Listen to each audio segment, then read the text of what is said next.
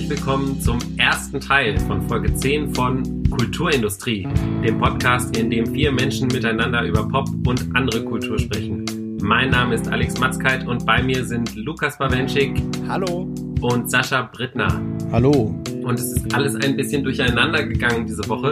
Wir wollten heute eigentlich eine reguläre Folge mit drei Themen aufnehmen, aber dann musste Michaela überraschend beruflich auf Reisen gehen. Wir haben lange überlegt, was wir machen und uns dagegen entschieden, die ganze Folge ohne sie aufzunehmen. Stattdessen, damit diese Woche nicht gar nichts im Feed ist, nehmen wir heute zu dritt eins unserer drei Themen auf und liefern die anderen beiden nächste Woche nach, was Twilight und äh, diverse andere Filme können. Äh, Harry Potter können wir schon lange. Ja, ich würde auch sagen, wir sind das Twilight unter den Podcasts. Das ist ein sehr guter Vergleich, Absolut. Alex. Also wir sind ein schlechter Podcast mit großartigen Podcast-Herren? Ach, das passt eigentlich besser, als man sich das so anguckt. Also ich, ich bin Kristen Stewart quasi unter den Podcasts und ich habe Sascha schon immer so als Robert Pattinson gesehen. Jetzt müssen wir uns aber auch küssen, ne? Das war ja sowieso ja. geplant. Das Thema, was wir auf jeden Fall jetzt äh, zu dritt äh, uns zugetraut haben, ist ähm, der Japanuary. Der Japanuary geht auf eine Idee des Twitter-Nutzers Politik und Liebe zurück. Er schlug im vergangenen Herbst vor, die deutsche Filmcommunity im Netz sollte sich doch analog zum Horror-Oktober im Oktober im Januar japanische Filme anschauen. Wir haben uns entschieden, auch mitzumachen äh, neben Your Name, den wir äh, dann in dem zweiten Teil noch besprechen, hat sich jeder von uns einen japanischen Film gesucht, den er immer schon mal gucken wollte und wird jetzt den anderen von seinen Erfahrungen erzählen. Ähm, Lukas, fang doch an. Den Film, den ich heute vorstellen möchte, habe ich das erste Mal in Mark Cousins uh, The Story of Film gesehen, dieser großen Dokumentarreihe, in der er durch die Welt und durch die Zeit reist, um Filme vorzustellen. Und es handelt sich um einen Dokumentarfilm. Und ich glaube, wenn ich mir so diesen Japanuary angucke, wie er hier vollführt wird bei den meisten Leuten, dann äh, assoziieren wir jetzt Japan nicht unbedingt mit Dokumentarfilm, sondern in Japan, da sucht der Deutsche so habe ich das Gefühl zumindest oft so ein bisschen das Exotische, die Samurai und die magischen Geschichten und Shinto und alles, was damit verbunden ist. Und irgendwie das Politische, das Ernste, das ist jetzt vielleicht nicht das, was unmittelbar die erste Assoziation ist. Und es geht um Kazuo Haras The Emperor's Naked Army Marches On, die Geschichte des 62-jährigen Veteran Kenzo Okusaki, der während der Kampagne in Neuguinea mit seinem Bataillon eingeschlossen worden ist für eine längere Zeit. Die Nahrungsmittelreserven sind sehr knapp geworden. Es kam zu schrecklichen Verbrechen gegen die Menschlichkeit. Und jetzt, 40 Jahre nach diesem Krieg, scheint das Ganze immer noch nicht aufgeklärt zu sein. Niemand, der schuldig war, wurde in irgendeiner Form dafür zur Verantwortung gezogen. Und nun folgt also Kazuo Hara diesem Veteran auf seinem, ja, man muss es wirklich einen Kreuzzug nennen. Er möchte die Menschen, die Generäle, die Leute in seinem Team, die ähm, unter anderem zwei Soldaten getötet und gegessen haben, weil äh, die Nahrungsmittel so knapp waren, dafür zur Rechenschaft ziehen. Und dieser Mensch, ist ein ganz faszinierendes Thema für einen Dokumentarfilm. Denn es ist jetzt kein klassischer Sympathieträger. Es ist mehr so ein, ein Querulant, die Art von Menschen, die wahrscheinlich irgendwie Leserbriefe früher geschrieben hat und heute in YouTube und so Nachrichtenkommentarspalten wütend irgendwie die Regierung und alle möglichen Leute beschimpft. Nur, dass das hier nicht einfach ein zorniger, unangenehmer Typ ist, sondern er hat ja irgendwie recht. Da sind unaussprechliche Dinge passiert, die einfach ignoriert werden, die unter den Tisch gefallen lassen werden. Immer wieder, wenn er auf Generäle und die Leute aus seinem Bataillon trifft, wird irgendwie gesagt, okay, die Geister aus dieser Vergangenheit, die muss man doch ruhen lassen. Man merkt, wie diese religiöse Komponente das ran Ganze hereinzieht und er argumentiert, ja, aber sie haben keine Ruhe gefunden. Also ähm, diese ganze politische Diskussion bekommt auch immer gleich so eine spirituelle, so eine auf das ganze Land bezogene Dimension. Und das Faszinierende und was diesen Film so unangenehm und auch so diskussionswürdig macht, ist, dass dieser Mensch wirklich ultra aggressiv ist in der Art, wie er Rechenschaft von diesen Leuten fordert. Also er droht ihnen Gewalt an, er wendet auch tatsächlich Gewalt an und immer läuft die Kamera einfach mit. Also wir folgen diesem Menschen, der auch dann stellenweise auf Leute, die mittlerweile natürlich auch im gehobenen Alter sind, einfach einprügelt. Er tritt sie, er schlägt sie, er beschimpft sie. Er besucht zum Beispiel an einer Stelle einen der äh, damaligen äh, Sergeants, glaube ich, ein Ex-Sergeant, und äh, sagt ihm, während er auf dem Krankenbett liegt mit irgendwie Extremen und so, ja, das ist alles eine Strafe für deine Taten aus der Vergangenheit. Also du leidest, weil du ein schlechter Mensch bist und weil du Schlechtes getan hast. Und das wirft einfach ganz viele faszinierende Fragen auf. Also wie unangenehm, wie aggressiv dürfen die Leute sein, die die Vergangenheit nicht ruhen lassen wollen, die sie zurück in die Gegenwart ziehen wollen? Welche Gewalt geht von ihnen aus und wie weit darf man gehen? Also, ohne jetzt zu viel zu spoilern wollen, dieser Mensch saß schon im Gefängnis, er hat irgendwie mit äh, Kügelchen mit einer Steinschleuder auf den Kaiser geschossen, auf Hirohito und auch irgendwie pornografische Bilder von ihm äh, verteilt. Er hat einen Menschen getötet und er plant auch weitere Morde. Und die ganze Zeit fragen wir uns, wie weit darf man gehen? Also wir beziehen das natürlich, glaube ich, gerade als Deutsche auch sofort auf unsere Geschichte. Also wie weit dürfte jemand gehen, um Nazi-Verbrechen hervorzuziehen, um dafür zu sorgen, dass Leute, die irgendwie der Gerichtsbarkeit entkommen sind, wieder in die Gegenwart und ins Rampenlicht gezerrt wurden. Also das waren ja auch Diskussionen, die in den 60ern und 70ern sehr aggressiv geführt worden sind. Und ich musste am ehesten an The Act of Killing und The Look of Silence denken, diese Dokumentation von Joshua Oppenheimer, die ja äh, sehr ähnlich angelegt sind, nur dass hier diese Figuren zum Beispiel in The Look of Silence sehr viel sympathischer und sehr viel nahegehender sind irgendwie. Also wir empfinden hier sehr viel einfacher Empathie. Und hier ist das eben sehr schwierig und sehr herausfordernd. Das sind sehr unangenehme Szenen. Auch die Geständnisse und die Ereignisse, die dann freigelegt werden, sind sehr unangenehm. Ich finde das als politischen Film sehr, sehr faszinierend. Äh, Mark Cousins lobt ihn sehr. Errol Morris, den man vielleicht für so Filme wie The Thin Blue Line kennt, liebt diesen Film auch und nennt ihn als einen seiner großen Inspirationsquellen, seiner großen Vorbilder. Und tatsächlich kann man ihn auch kostenfrei und legal online verfügbar finden auf archive.org. Den genauen Link können wir ja irgendwie in die Shownotes packen. Äh, jetzt ist der Film ja 30 Jahre alt. Weißt du, was der für ein Nachspiel hatte irgendwie noch? Nun ja, ein Teil des Nachspiels sieht man relativ unmittelbar in dem Film. Dieser Mensch wird an die Grenzen getrieben und äh, ja, landet letztendlich auch im Gefängnis. Es passieren noch Sachen mit ihm. Die politischen Konsequenzen, die danach gekommen sind, waren relativ gering. Also sagen wir es mal so, Hirohito ist jetzt deswegen irgendwie nicht zurückgetreten. Keiner dieser Menschen wird irgendwie noch mal vor Gericht gestellt oder so. Ich glaube, die Wirkung, die tatsächlich da war, ist relativ gering, auch weil das jetzt kein Film ist, der extrem erfolgreich und recht groß war. Aber ich glaube, irgendwie als Dokument und vor allen Dingen so auch als Fallbeispiel ist es jetzt irgendwie ein Film, der immer noch eine Wirkung auf uns haben kann und uns halt herausfordern kann. Die unmittelbare politische Wirkung gab es nicht, aber das ist ja bei Filmen oft so. Also es kann ja nicht jede Dokumentation ein Blackfish sein, das dann irgendwie ein SeaWorld oder so halt irgendwie extreme finanzielle Einbuße bringt, sondern meistens wirkt Kunst halt mittelbar über die Zeit hinweg und halt in den Köpfen der Menschen aber nach all der Lob, den du, das du vorher dafür gehört hattest, warst du jetzt auch voll überzeugt. Also du fandest es war berechtigt. Ich glaube, dass es ein sehr faszinierender Film ist und ich kann jeden verstehen, der argumentieren würde, das ist dokumentarethisch schwer rechtfertigbar und der argumentieren würde, okay, wir folgen hier wirklich einem Verrückten, eigentlich jemandem, der eher Hilfe braucht, als dass er einfach begleitet werden sollten.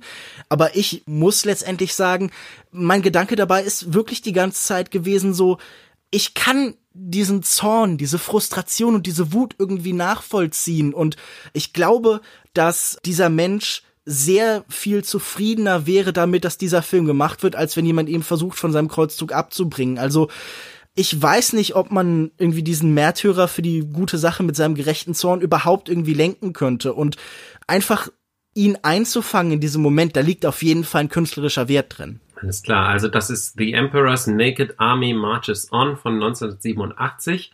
Sascha, was ist dein Japanuary-Film? Ja, wahrscheinlich eine der langweiligsten Sachen, die man aus sich auswählen kann.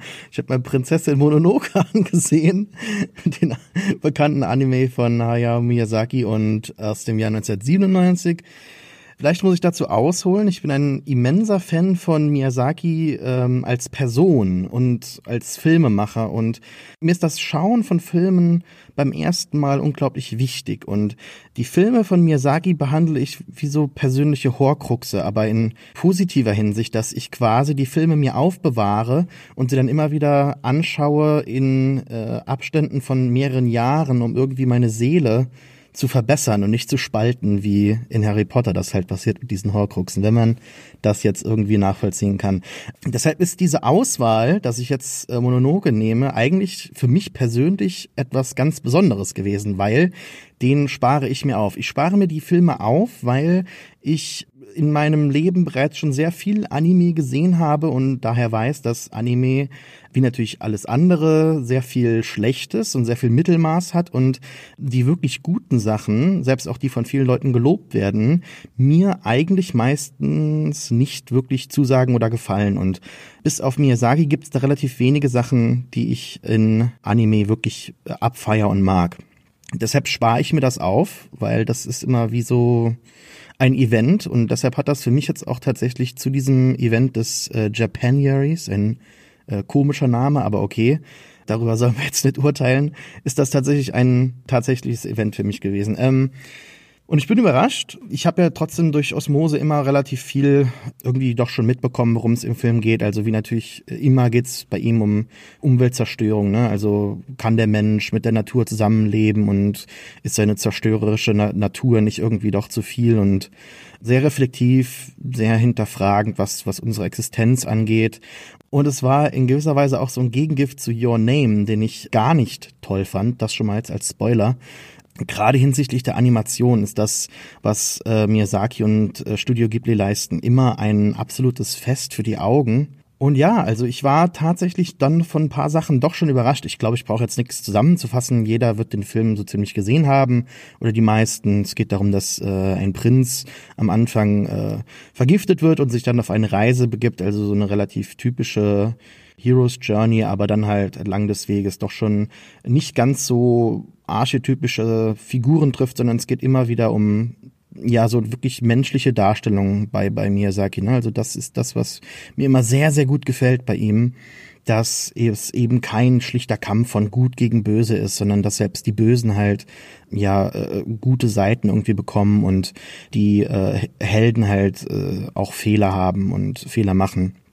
Was mich hier überrascht hat tatsächlich war die Darstellung der Brutalität einiger Kämpfe. Also das Blut fließt, finde ich jetzt bei Miyazaki nicht äh, überraschend, aber er hat selber gesagt, wenn gekämpft wird, dann ist es unausweichlich, dass Blut fließt und das darzustellen können wir nicht vermeiden, was mich sehr überrascht hat, weil ich mich sehr ge gestört habe an der Darstellung von ähm, dem Flug Flugzeugkonstrukteur in The Wind Rises, also wie der Wind sich hebt von, äh, wann war der Film? Ein paar Jahren, 2013 oder so, ne?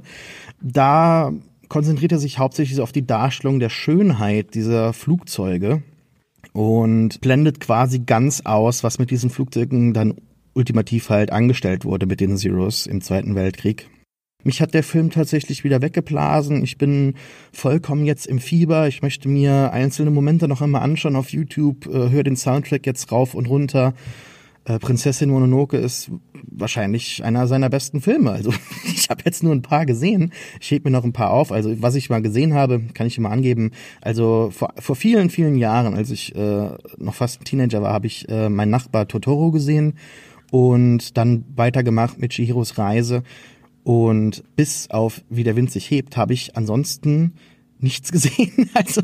Dann steht dir ja noch einiges bevor. Das füllt mich wirklich gerade auch so ein bisschen mit Neid echt, dass du noch so viel. Ja.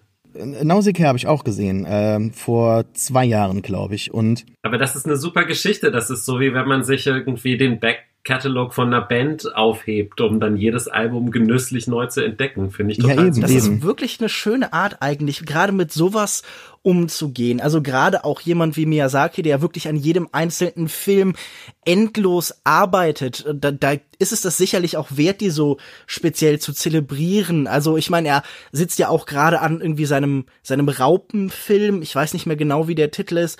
Wenn man ihn einmal dabei be beobachtet hat, wie er in Detailarbeit anfängt, diese einzelnen Raupen zu malen und zu animieren und so, da ist es sicherlich auch irgendwie, da ist das sicher die richtige Art mit diesem, mit diesem, äh, mit dieser Filmografie halt zu, zu interagieren und mit der in Kontakt zu treten. Mhm. Und ich muss sagen, Prinzessin Mononoke war, glaube ich, tatsächlich der erste Film von Miyazaki, den ich überhaupt gesehen habe. Ein sehr anime-begeisterter Nachbar, der auch später irgendwie ein Bandmitglied bei mir war, hat mir den irgendwie ans, ans Herz gelegt und gezeigt und war ganz begeistert. Also ich glaube, beim ersten Mal konnte ich das noch gar nicht so richtig nachvollziehen und ich habe den jetzt schon ein paar Mal gesehen und er wächst wirklich mit mit jedem Mal ich mag das, was du, Sascha, gesagt hast, wirklich sehr gern, wie hier wirklich überhaupt kein klassischer Bösewicht besteht. Also gerade diese Figur von dieser Herrin Eboshi, die irgendwie dieses Bordell umgebaut hat und diese Frauen bewaffnet hat und mit denen jetzt anfängt halt sich eine bessere Existenz aufzubauen, finde ich eine ganz, ganz fantastische Figur. Also es ist auch wirklich ein wunderschöner und ganz großartiger Film. Ja, es erfordert auch einiges an Disziplin, das so durchzuziehen, aber äh, es ist tatsächlich wirklich äh, lohnenswert. Mit, mit so ein paar Sachen mache ich das tatsächlich und Miyazakis Filme gehören halt dazu. Ich glaube, man muss auch einfach relativ viel Anime gesehen haben, um wirklich wertzuschätzen, was in diesen Filmen passiert. Also gerade Your Name, ich möchte jetzt nicht zu viel dieser Diskussionen vorweggreifen, aber ich fand es sowas von verblüffend, wie dieser Film abgefeiert wurde und wie viele dieser traditionell eher negativen und, und stigmatisierten Aspekte dann irgendwie im Film wiederzufinden waren. Also so Anime-Montagen mit, mit äh, Popmusik unterlegt und so Sentimentalität und total teilweise übertriebene Emotionen und Reaktionen und Figurenmomenten, die ich nur schwer nachvollziehen kann und bei Miyazaki ist, ist der Mensch und die Emotion wirklich absolut im Vordergrund und alles ist, es klingt jetzt so doof, aber es ist so realistisch, ne? Also es, es, er schafft Traumwelten, er schafft Welten weit in der Vergangenheit und all das wirkt immer so zeitlos, so aus der Zeit gefallen, aber positiv. Im Unterschied zu Your Name, was jetzt irgendwie auch nicht mehr so super aktuell ist, aber total abgefeiert wird. Deshalb, das war wieder so ein absoluter Beweis dafür, dass ich das genau richtig mache und vielleicht schaue ich mir in zwei Jahren dann mal Ponyo an oder so so und dann. Äh, oder Porco Rosso. Oder so, ne? Dann äh, gebe ich Bericht ab. Prinzessin Mononoke von 1997. Danke, Sascha. Ja, dann bleibt noch ich übrig. Ähm, ich wollte ursprünglich endlich mal die Reise nach Tokio sehen von uh, Yasuhiro Ozu, der ja über Jahre hinweg immer auf dem Sight and Sound Poll in der Top 10 der besten Filme aller Zeiten landete und den ich äh, schändlicherweise bis heute nicht gesehen habe. Die DVD, die ich bestellt habe, kam nicht rechtzeitig an und so musste ich mit einem anderen Film Vorlieb nehmen, über den ebenfalls äh, vor kurzem erst wieder sehr viel geredet wurde, und zwar äh, die verborgene Festung ähm, Hidden Fortress von Kira Kurosawa. Weil er nämlich äh, eine der äh, immer wieder haupt äh, zitierten Inspirationen für Star Wars, also für den allerersten Star Wars Film war und weil auch bei dem neuen Star Wars Film die letzten Jedi ähm, angeblich ja natürlich dieses ganze Samurai-Thema wieder aufgegriffen wird. Also worum geht's in dem Film? Es geht um zwei Clans, die sich miteinander im Krieg befinden, Akizuki und Yamana und es gibt einen dritten Clan, Hayakawa, der mit Akizuki verbündet ist und zwei Bauern aus Hayakawa haben sich in den Krieg gestürzt, kamen aber zu spät, äh, als Akizuki bereits besiegt war. Das erfährt man so am Anfang des Films nebenbei, da sind sie schon auf dem Rückweg und äh, auf diesem Heimweg ähm, stoßen sie eigentlich durch Zufall auf einen ähm, Samurai-General von diesem besiegten Clan Akizuki, gespielt von Toshiro Mifune, also von ähm, Kurosawas Lieblingsschauspieler. Und dieser Samurai soll die überlebende Prinzessin des Akizuki-Clans und ihr Gold nach Hayakawa, also zur dritten Partei bringen, durch Feindesland. Also die vier äh, tun sich zusammen, treten den Heimweg gemeinsam hinter feindlichen Linien an und äh, müssen da natürlich immer wieder irgendwie mit List oder mit Kampf äh, verschiedene Prüfungen bestehen sozusagen. Das ist so die Handlung. Warum George Lucas äh, diesen Film immer wieder zitiert hat, äh, ist nicht nur deswegen, weil es irgendwie auch um, darum geht, eine Prinzessin zu retten, die allerdings eine sehr starke Person ist, also nicht eine ein schwaches Weibsbild, sage ich mal so, sondern halt äh, wirklich einfach eine Person, die die selber gut kämpfen kann. Äh, Im Film wird gesagt, sie wäre aufgezogen worden wie ein Junge, tritt auch immer mit äh, ordentlich Selbstbewusstsein auf, trägt Hosen und so weiter. sondern weil es da, weil die Geschichte sozusagen eines großen Krieges erzählt wird durch den Blick zweier Nebenfiguren. Also in diesem Fall dieser beiden ziemlich trotteligen Bauern. Und das hat Lukas dann wohl, sagt er immer so, inspiriert, äh, den Anfang von A New Hope äh, durch die Augen von C3PO und R2D2 zu erzählen. Das mag stimmen. Ich persönlich fand, äh, dass es hier in dem Film sehr anstrengend ist teilweise, weil diese beiden Figuren sind wirklich Trottel. Und sie sind einem auch total unsympathisch, weil sie sind die ganze Zeit nur feige und, äh, und treffen dumme Entscheidungen. Und ich glaube, also manchmal ist es lustig, manchmal ist es guter Comic Relief, aber manchmal ist es auch wirklich nur anstrengend. Und es ist vollkommen klar, dass es dafür genutzt werden soll, um diese Heldenfigur dieses Samurais auch so ein bisschen zu brechen oder vielleicht auch noch heldenhafter dastehen zu lassen, je nachdem.